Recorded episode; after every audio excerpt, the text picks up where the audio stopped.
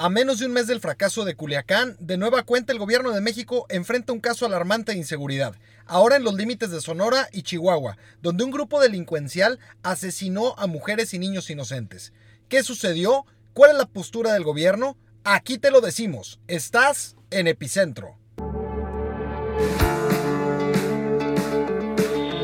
Ciudad Juárez sigue siendo uno de los lugares más años ya desde la desaparición de la joven Linda en Ciudad Juárez. Regresa de la calle. Regreso.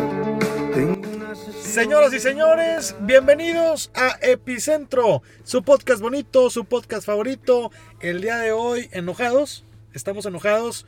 Y así, enojado, le doy la bienvenida a mi compadre, mi amigo, mi hermano, mi estimado Beto Martínez. Don Oscar Tobar Sánchez, estamos aquí eh, de nueva cuenta en esta cabina, la última vez con un circo, contentos, Risa burlándonos, risa y risa. Y bueno, pues sí, risa y risa. Risa y rice. Risa y rice, sí, inclusivo. Eh, nos regresaron a nuestra realidad, el gobierno de México. Siempre lo hace. eh, porque pues se puso delicada la situación. La verdad, teníamos listo un episodio que se grabó eh, al respecto de lo del golpe de Estado que mencionó el presidente, que fue una clara cortina de humo para lo de Olga Sánchez Cordero, Sí. este, o como le dice mi gran amigo Paco Acosta, Mr. Brasil. Ah, Olga sí, Sánchez Florero, saludos. este, que cínicamente le dijo a Bonilla que iba a pasar y se iban a pasar la constitución por el arco del triunfo. Eh, había muchos temas que al parecer se ocultaron con el tuit del presidente del golpe de Estado, pero no creemos conveniente hablar de ese tema cuando acaba de pasar de nueva cuenta algo escandaloso, algo muy fuerte y muy, muy delicado en nuestro país. Así es, mi estimado Beto Martínez.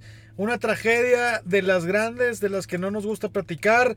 Es este uno de los episodios que hace que lo grabemos enojados, en un tono de indignación, en un tono en donde ya hay hartazgo, compadre. Eh, la verdad, Ya este, había este sexenio parecía o pintaba que iba mal en muchos sectores, en el tema económico, en el tema de seguridad. Ya más adelante lo vamos a platicar, pero es el año más violento en la historia de nuestro país. Y pues siguen las cosas violentas en nuestro país. Mi estimado Beto Martínez, ¿te parece si te empiezo a platicar a ti y a la gente lo que sucedió en nuestro país estos días? Pues sí, este, vamos a arrancar con este tema que la verdad mucha gente nos lo estuvo pidiendo ahí en las redes sociales. Sí. Este, de qué pasó con la familia Levarón, quiénes son los Levarón Sí. y, y al final cuál es la situación que se presenta. Eh, Si quieres, eh, para que arranquemos con ese tema, Ponemos en contexto a la gente. a la gente que está en contexto Ándale. de por qué en un país donde sabemos que la inseguridad tiene años, este, tenemos más de 13 años en una guerra contra el narcotráfico, tenemos años este, con temas delicadísimos de seguridad, pero ¿por qué de nueva cuenta este es el tema de epicentro? Así es, pues mira, te platico a ti y a la audiencia que en los límites entre Sonora y Chihuahua, un grupo delincuencial asesinó a por lo menos nueve miembros de una familia, que son los Levarón, así es el nombre de la familia, el apellido. El apellido. ¿ok? Levarón. Entonces, nueve miembros mueren y te voy a platicar cómo estuvieron las cosas. Tres camionetas de esta familia iban a un traslado hacia el aeropuerto para recoger a miembros de su familia. ¿ok? Ok. En una camioneta, en la primera, iba Ronita y sus cuatro hijos. En la segunda iba Donna y sus siete hijos. Y en la tercera iba Cristina y un hijo. ¿Ok? En camino los intercepta un grupo delincuencial, Un comando. un comando, y balacean la primera camioneta, dando directamente algunos balazos al tanque de la gasolina, por lo cual la camioneta explotó. Y pues Ronita y sus cuatro hijos se incendiaron y murieron calcinados en esta camioneta. ¿Ok? Tristísimo. En la segunda camioneta y en la tercera, pues eh, vieron lo que aconteció y estos hombres del grupo delincuencial desconocido hasta el momento, pues lo secuestran y horas más tarde se dio a conocer que uno de los menores escapó de- del secuestro. Un niño de 13 años junto con otros este, primitos o... Así es. Y, y confirmó que dos mujeres más de la familia eh, habían muerto junto con otros dos niños. Y que pues por lo menos cinco están escondidos y presuntamente heridos. Todavía hay personas de la familia que están desaparecidos y miembros de la Guardia Nacional y de eh, pues la Sedena están buscando pues a, a esta gente que está desaparecida. Ellos ya habían pedido seguridad antes. ¿Por qué? Porque esta familia ya había tenido varios episodios de inseguridad. Habían secuestrado a un miembro de la familia. Ellos habían rechazado pagar eh, el rescate que pedían. Lo hicieron público. Dijeron que estaban en contra de los secuestros y que no iban a pagar un rescate. Hicieron demasiada presión social y el grupo delincuencial decidió regresar a esta persona porque se les estaba haciendo mucho pancho. Ok. ¿Ok?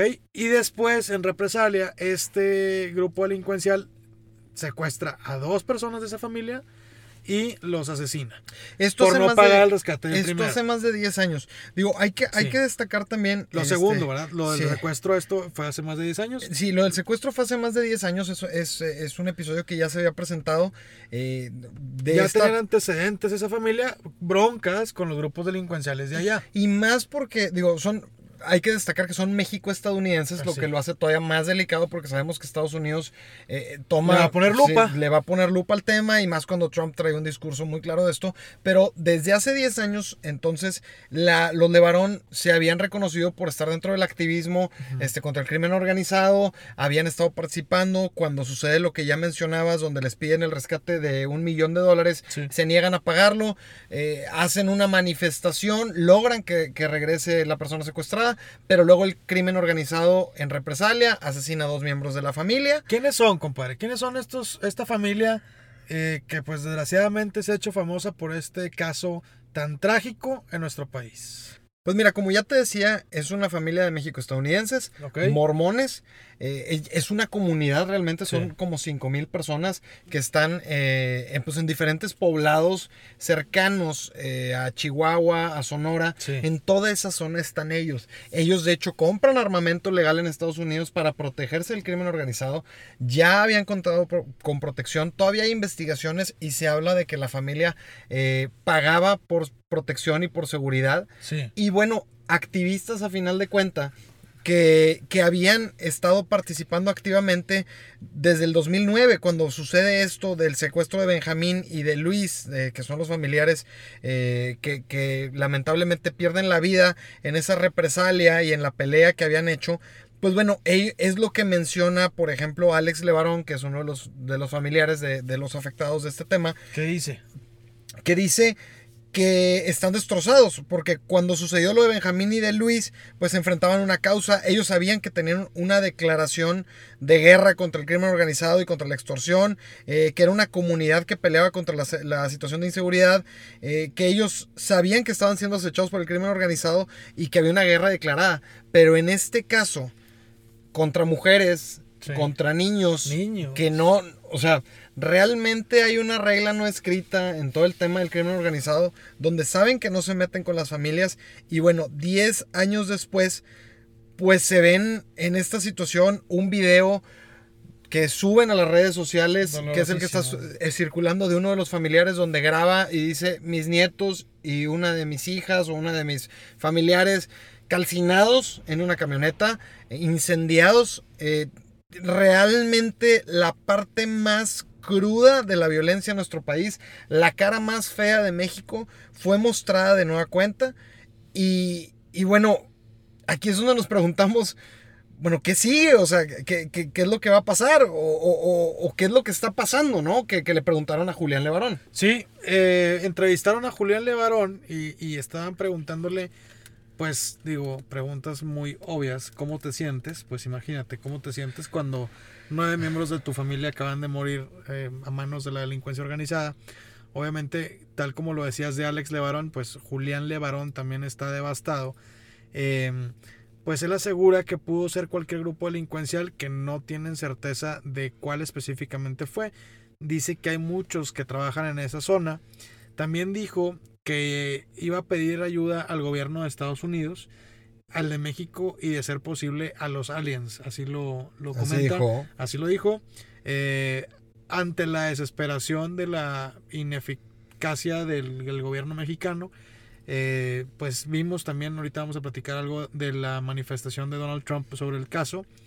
Eh, dice que le comentó a eh, Alfonso Brazo y del tema de cómo van con esta investigación, que es, claramente ha pasado un par de días nada más, eh, y dijo que ya había tres detenidos.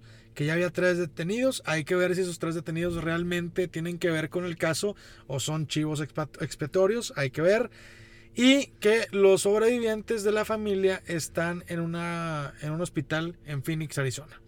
Entonces, esto es lo que dice Julián Levarón y obviamente exige que el gobierno de México le ponga la atención debida a este caso. Y sí, pues el gobierno de México se está moviendo, Beto, pero pues aquí también entra mi indignación. Entiendo el dolor de la familia de los Levarón, sé que, y, y tuvimos el, el, contacto de, fami- de conocidos de la familia de Levarón antes de grabar este programa. eh, y sabemos que lo escuchan y les mandamos un fuerte abrazo a toda la familia, a sus allegados, a sus amigos, eh, que obviamente sienten el mismo dolor. Pero sí es importante, Beto, poner en, eh, en claro que esto está, esta atención la tienen ellos por ser activistas y por estar en el tema de seguridad y porque antes ya habían sufrido otros atentados y otros eh, pues asesinatos. ¿Y qué pasa con las familias que no son conocidas? ¿Cuántas personas en México sufren de desapariciones en familias, de asesinatos, que no tienen la atención del gobierno federal, que no tienen la atención del tema de seguridad, de un gobierno de Estados Unidos que ponga presión para que México se active y que no tienen respuesta? Es bien delicado que a familias les estén ocurriendo este tipo de cosas y el gobierno mexicano no dé respuesta y no dé certeza de que hay un trabajo y certeza de que se va a encontrar a los culpables para que paguen y que nunca más vuelva a suceder, que no haya impunidad. Y bueno, esto es lo que pasa. Esto, esto es lo que sucedió. Sí, Es un caso lamentable, es un caso escandaloso. sí, Pero realmente, y de nueva cuenta, lo que exaspera, lo que nos desespera y lo que no- no- nos frustra, yo creo que como mexicanos, es la manera en la que el gobierno de México lo maneja. Porque, de acuerdo a las cifras que revela el INEGI el fin de semana, eh, que son las cifras ya oficiales, digo, existen las cifras, pero hasta que no las revele el INEGI no se consideran oficiales. El que 2018... son cifras oficiales Sí. a pesar de que el presidente diga tenemos otros datos. Aunque- no, ni más. Que él diga lo que quiera. Muy bien. Este, 2018 fue el año más violento de la historia de México. Ok. Este, 36.685 homicidios dolosos. Increíble. Obviamente Andrés Manuel entró el 1 de diciembre, no le vamos a cargar esa losa. Este, Todavía. pero estás hablando de 100 asesinatos al día en promedio. Pero hasta el momento en México, en 2019, van 29 mil asesinatos en el gobierno de López Obrador y por las puras estadísticas, y como se lo mencionó Jorge Ramos hace ya varios meses, apunta a ser y superar al 2018. O sea, va en el mismo camino, no se ha logrado detener. Sí. Eh, él, obviamente, prometió la estupidez de que todo iba a cambiar a partir del 1 de diciembre, cosa que todos sabíamos que no iba a pasar, pero él vende espejos, vende mentiras, vende frases, vende... No dijo que el primer año y luego pidió seis, acaba de pedir seis meses más para cambiar a México. Sigue pidiendo la prórroga. Híjole. Este, y todavía lo dice, este, lo dice con un descaro. Y, y digo, nosotros sabemos de hace 13 años esto es una realidad. Este, pero eh, de nuevo, lo que escandaliza es que el presidente parece no dimensionar o no quiere aceptar la realidad. Porque dice frases de muy poco hablan de por qué llegamos a esta situación. O fue a partir del 1 de diciembre que se originó. Sí. Son frases cínicas, son frases muy descaradas y son frases que duelen mucho porque él está consciente de la realidad de nuestro país y lo tomó como chiste cuando estuvo como candidato diciendo abrazos no balazos y que él no iba a combatir, pero aún así se vuelve a contradecir cuando anuncia lo de la Guardia Nacional, que es otra cosa que también ya habíamos platicado él había dicho que con la Guardia Nacional y que la Guardia Nacional, este, y todo el mundo le dijo, oye, pero habías dicho que ibas a desmilitarizar el país. No, pero es que la Guardia Nacional y ante la inseguridad que hay. Entonces dijimos, bueno, pues al menos está consciente de que De hay que violencia en el de país, de los problemas que hay, necesita tener un cuerpo este, militar de buen nivel para poder combatir esto. Sí. Pero choca con el discurso donde él dice que no van a enfrentar, donde no van a, a pelear este, este, y a seguir la guerra que había dicho Calderón, este, porque él dice que se- seguimos padeciendo la irresponsabilidad de Calderón, eh, que la estrategia fallida que se, que se presentó durante los gobiernos anteriores, que quieren que sigan con esa línea y que él dice que es un rotundo no, que no piensan usar la fuerza, este, la sangre y el fuego para resolver el problema. Cuando realmente le está sacando la vuelta al legítimo uso de la fuerza que tiene el Estado mexicano para salvaguardar la integridad de las y los mexicanos. No entiendo ese punto, no entiendo hacia dónde va, no entiendo por qué manejarse de esta manera. Claramente no hay estrategia. O No sea, hay. No hay una línea clara hacia dónde va. No hay, compadre. Y te puedes dar cuenta desde que hizo los cambios constitucionales para crear la Guardia Nacional y darnos cuenta de cómo empezó la Guardia Nacional. La Guardia Nacional empezó haciendo la de Border Patrol para sacar la chamba eh, ante la presión de Donald Trump. Ahorita Y- sí. Y, y bueno, y después le siguió con el sargazo, ya lo decíamos en el capítulo anterior, y ahorita está deteniendo Ubers, compadre. Y ahora sí, pues lo sacan para ver qué pueden hacer contra la delincuencia en esta zona y tratar de esclarecer este caso. Pero bueno, pues también se ha fortalecido los cárteles con las decisiones tan débiles y tan paupérrimas que han tenido en el gobierno federal. Pues discúlpenme, pero así, obviamente, se van a soltar los demonios. Les perdieron, los- les perdieron el miedo. claro. Sí, después de un operativo con la magnitud que se hizo, porque fue un operativo, no fue un topetón, fue un operativo con muchos de los elementos. Encuentras a Ovidio Guzmán y le dices, usted disculpe, lo dejas ir. El mensaje que das es, eres débil, podemos hacer lo que queramos y al final de cuentas te armamos un despapalle y vas a ceder. Hoy Donald Trump ya dice, si no pueden, yo les ayudo. Levanten la mano y yo les ayudo. Yo no sé si eso es lo que quiere Andrés Manuel López Obrador. A mí me parece, una, indignante y dos, una alarma porque ya van varias veces que el presidente Donald Trump dice, si ustedes no pueden, con gusto colaboramos.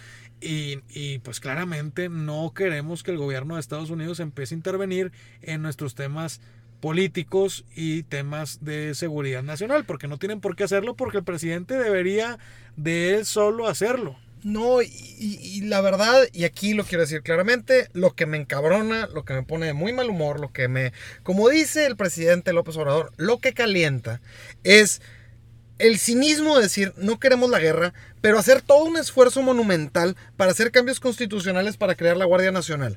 Dice que la Guardia Nacional va a tener un mando civil, pero lo que acaban de aprobar el fin de semana es que el mando en 31 de los 32 estados es un mando militar en los, en los mandos estatales de la Guardia Nacional. Sí, sí, Este, nada más son 31 de 32 porque falta ratificar la Ciudad de México. Entonces no entiendo si son abrazos o este y no balazos.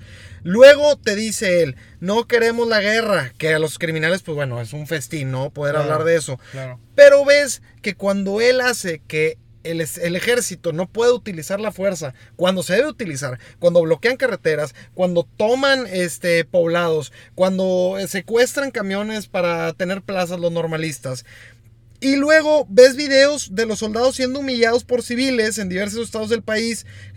Lo, lo que te enerva, o sea, dices, si estamos en manos de, la última autoridad, que son los militares, para salvaguardar a la población, y se burlan de ellos porque el presidente da una instrucción que nadie entiende, pues sí te desespera y dices, ¿hacia dónde vamos? Imagínate los elementos que también ponen en su vida para lograr la misión, lo que ya decíamos, por ejemplo, la captura de Ovidio, y luego digan, no, siempre no.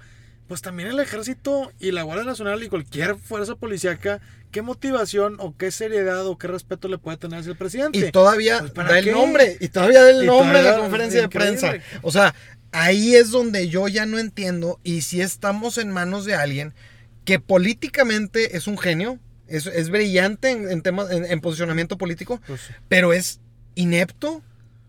Eh, ah, en- Ineficaz. en- ineficaz, es torpe, no, no, no está capacitado ignorante. para dirigir las Fuerzas Armadas. Y lo expone en cada mañanera y cada vez que abre la boca, porque además también con un cinismo dice, bueno, es que todavía hay que averiguar qué fue lo que pasó, porque igual y fue un accidente.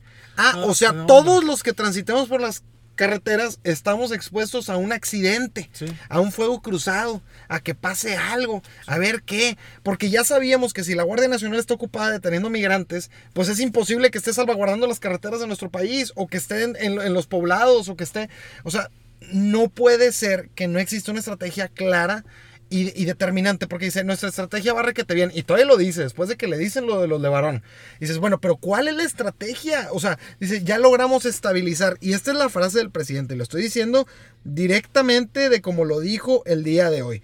Él dijo, y no lo voy a imitar porque es nada más darle, dar- Sí. darle el premio, ¿verdad?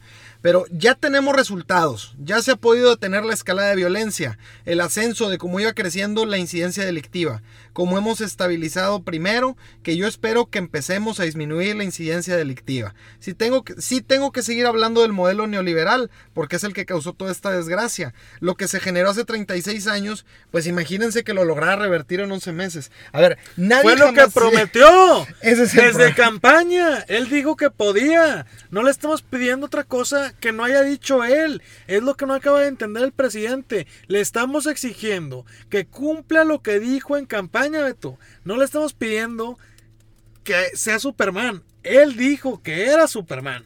Él dijo que tenía las facultades y las todas las posibilidades y el equipo de trabajo para revertir lo que los neoliberales, estoy haciendo en comillas, hicieron. Él lo dijo, le estamos pidiendo que cumpla su palabra y que a la gente que votó por él le cumpla y a los que no votamos por él, pero estamos amolados porque la mayoría votó por él y estamos ahí en el baile gracias a todos los demás, pues pues que nos cumpla, que haga las cosas que tiene que hacer un presidente de México. No, y ya hasta Gael García, que fue de los que lo impulsó, dice, ¿para qué chingados votamos por ustedes? Pues sí. Así lo hizo. Lo, lo- lo dice Gael García. Y, y sí, co- como tú dices, o sea, nadie esperaba que lo hiciera. Todos sabíamos que era muy complicado. Obviamente. Pero sigues escuchando estupideces como los voy a acusar con su mamá. Sí. Este, sigues escuchando estupideces como abrazos no balazos. Sí. Sigues escuchando estupideces como que vamos requete bien. ¿Qué le cuesta tener la solemnidad de decir, a ver, es un caso de los miles que vemos en nuestro país? Estamos trabajando, nuestra estrategia es clara, eh, seremos contundentes, daremos con los culpables, pero como él es un animal político, y no es insulto al animal, es una terminología, animal político, él solamente está pensando en qué mensaje posiciona, en cómo lo percibe la gente, en qué es lo que tiene que dar y transmitir. Y eso sirve nada más para alimentar ignorancia, para que la gente que quiere ver y estar cegada de que todo va requete bien, lo compre, pero tenemos que ser responsables y darnos cuenta de que lo que estén haciendo, sea lo que sea, porque nadie lo entiende, no funciona. No funciona y además el presidente dice, y el presidente Trump está de acuerdo conmigo con que no hagamos la guerra. Y al mismo tiempo, al mismo tiempo, literal, durante la mañanera, Trump tuitea que él nada más está esperando la llamada del presidente de- México para intervenir y para declarar la guerra y borrar de la faz de la tierra los cárteles. Sí. Yo creo que traen mensajes muy diferentes. Este, no, no, Ya hubo una llamada, ya hubo Ya una, hubo una llamada, llamada. de Andrés Manuel con, con Donald Trump en la que Andrés Manuel se comprometió a trabajar en contra de los cárteles. Hay que ver cómo. Sí, porque es el porque problema. dice que Sí, no va a haber con guerra. güey, No va a haber entonces, guerra, a pero puros nos va- estirones de sí. patilla. Yo no sé si va a poder el señor, pero bueno, ya se comprometió con Donald Trump a que va a trabajar y que va a dar con los culpables. Señor presidente Andrés Manuel López Obrador, si es necesario que cada problema del país se resuelva únicamente cuando papá Trump viene a corregirle la plana, mire, pa'l monte, vamos. La verdad es que sí, este, digo, yendo ya rápidamente a la conclusión, que yo creo que en general esto ha sido las conclusiones. Sí es alarmante que el presidente no tenga una línea clara, que siga queriendo fingir que no está pasando nada, que no sea determinante y que no diga, a ver, señores, dejémonos de cosas. La Guardia Nacional se creó porque tenemos un problema grave de inseguridad. Está bien, y que lo diga. Nos dejaron un chiquero, nos dejaron un desmadre de inseguridad que todos sabemos que ya existía. No se lo estamos ni siquiera achacando, pero sí estamos achacando que no sea claro en cómo lo va a combatir o cómo lo va a revertir y que te diga por un lado, no va a haber guerra, pero 31 de los mandos estatales de la Guardia Nacional son militares. Entonces, ¿qué es lo que va a hacer o para qué quiere la Guardia Nacional? ¿Para reprimir a la ciudadanía, que es para lo único que hemos visto que se ha estado empleando? Sí. sí, de verdad, este... es- Preocupa. Es, preocupa y mucho porque es el tema yo creo que más serio de nuestro país. Nos podrá estar empinando económicamente como ya eh, claramente lo está haciendo. Hay una clara recesión. Este, nos podrá estar estancando en temas de infraestructura. eh, podrá haber truncado el futuro educativo del país. Podrá estar mandando a la chingada este, todo el tema de la naturaleza de nuestro país con ecocidios. Hoy también anuncian que quieren eh, que la selva lacandona solamente una un- una cuarta parte de la que hay ahorita quede reservada como zona protegida. Increíble. Nos pueden opinar en todo eso, pero nada va a resentir más la ciudadanía que la seguridad. Usted se preguntará, ¿de qué me sirve saber esto? No nada más le estamos platicando para que conozca la tragedia de esta familia. Ni para que se encabrone con nosotros. Ni para que se enoje de Okis. Le estamos diciendo las cosas para que sepa qué sucede y cómo están las cosas en temas de seguridad en el país.